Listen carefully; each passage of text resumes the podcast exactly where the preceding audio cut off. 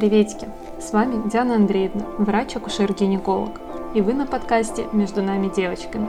Место, где собрана очень важная и ценная информация о женском здоровье. Подкаст создан для тех, кто готов слушать и слышать откровенные разговоры на интимные темы. Для тех, кто готов узнать правду о женщине. Присоединяйтесь и слушайте новые выпуски каждую неделю.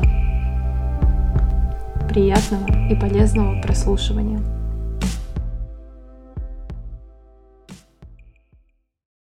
Знали ли вы, что человека населяет 10 тысяч видов бактерий? Число бактерий взрослого здорового человека – 100 триллионов. Это в 10 раз больше, чем число клеток во всем организме. И, конечно же, при таком условии влагалище тоже не стерильная среда. Это микросистема женского организма. В нем живут сотни бактерий. В среднем на 1 грамм выделений приходится 107 бактерий, и это считается нормой. Некоторые из них появляются и самостоятельно исчезают, некоторые живут постоянно. У них своя жизнедеятельность, свой мир, в котором они развиваются, размножаются и погибают. Сегодня выпуск о том, что является нормой этой среды и как она меняется.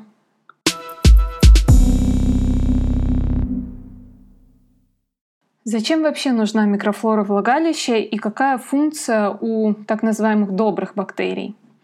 Конечно, в первую очередь это защита. Защита мочеполовых органов от инфекций и от воспаления. Слизистая оболочка влагалища и цервикальный канал формируют специальный врожденный мукозный иммунитет. Он взаимодействует с микрофлорой влагалища и все вместе обеспечивает первую защитную линию. Как свои бактерии могут защитить? По какому механизму происходит эта защита? Дело в том, что во влагалище, как уже и сказала ранее, не может быть стерильной среды.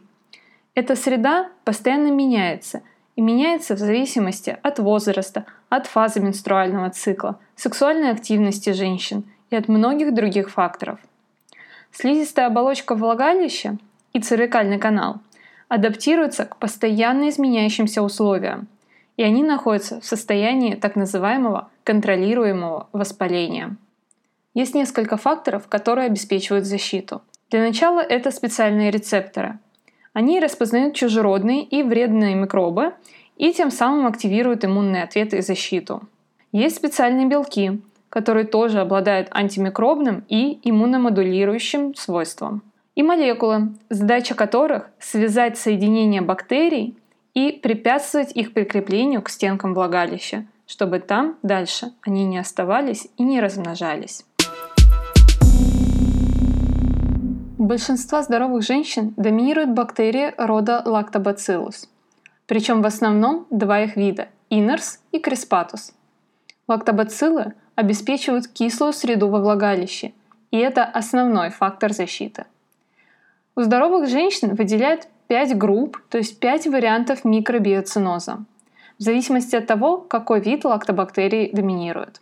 В 2016 году французские ученые заявили, что лактобациллус криспатус во влагалище является показателем здоровья вагинальной микросистемы. Этот вид активно продуцирует молочную кислоту, снижает уровень pH, а значит делает ее кислой. Что касается лактобацилл инерс, то этот вид не способен к синтезу молочной кислоты и ассоциирован с низкой концентрацией молочной кислоты, что связано с неспособностью к ее синтезу. Все это отражается на заселенности вагинального микромира условно-патогенными бактериями. Но надо заметить, что помимо лактобацилл часто присутствует ряд и других микробактерий. К ним относятся Гарнарелла вагиналис, микоплазма, уреоплазма, коринобактериум, бактероиды, стафилококки, стрептококки. И это все условно-патогенные бактерии, если они содержатся в пределах нормы. Если нет никаких клинических проявлений, то лечить данные микроорганизмы не надо. Во время всей жизни микрофлора влагалища претерпевает значительные изменения.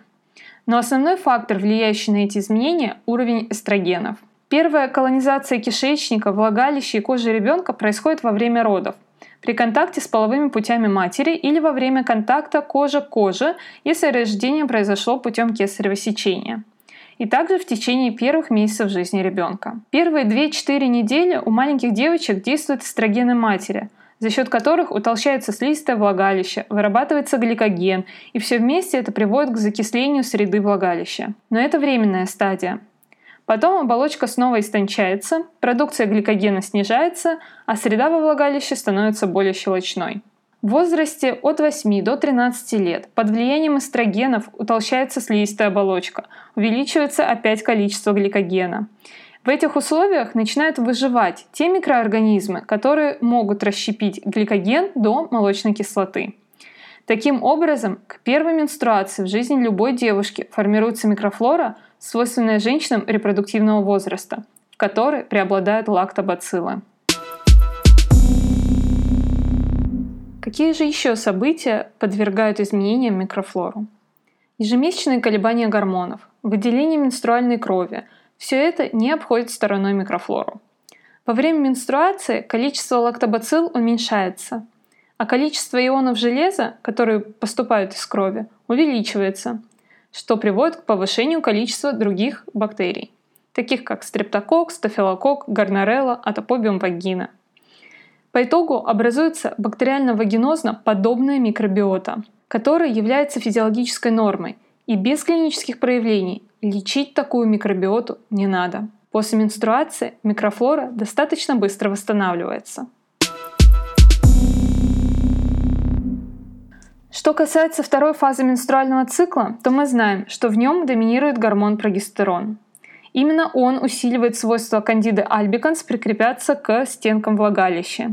И именно из-за прогестерона снижается способность иммунного ответа на внедрение грибков рода кандида.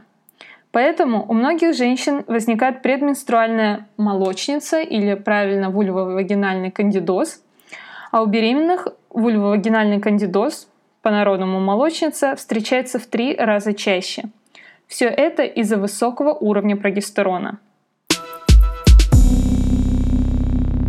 Микрофлора обязательно претерпевает изменения и после полового акта. Кишечные бактерии, заселяющие промежность, попадают во влагалище и выживают. Вообще, кишечные бактерии в кислой среде погибают, но так как после полового акта среда становится щелочной из-за щелочной среды спермы, то они выживают некоторое время. Но затем, при доминировании лактобактерий, снова исчезают. Микрофлора стабильна и не особо разнообразна лишь в период беременности. Факторами, способствующими этому факту, является отсутствие гормональных колебаний, отсутствие менструации и снижение сексуальной активности. Роды провоцируют резкое и длительное изменение флоры с доминирования лактобацилл на преимущественное доминирование анаэробов. Нарушение микрофлоры влагалища Снижение соотношения лактобактерий к условно-патогенным и патогенным бактериям приводит к снижению защитного барьера влагалища и приводит к таким заболеваниям, как бактериальный вагиноз, цервицит, вагинит и может привести к воспалению матки, эндометрит и гнойно-воспалительным заболеваниям органов малого таза, и также к большему риску заражения инфекций, передаваемых половым путем. Все эти заболевания могут привести к серьезным осложнениям, в том числе и бесплодию. На данный момент существует прекрасный способ самообследования своей флоры даже в домашних условиях. В аптеках продаются PH-тесты. Их можно сделать самостоятельно. Если тест показал вам кислую среду и у вас нет никаких жалоб, то вы можете быть спокойной. О наличии нейтрального pH или щелочного, и тем более появление таких жалоб, как зуд, дискомфорт, жжение, неприятный запах – говорит вам о том, что вам надо пойти на осмотр к гинекологу и проверить свою микрофлору.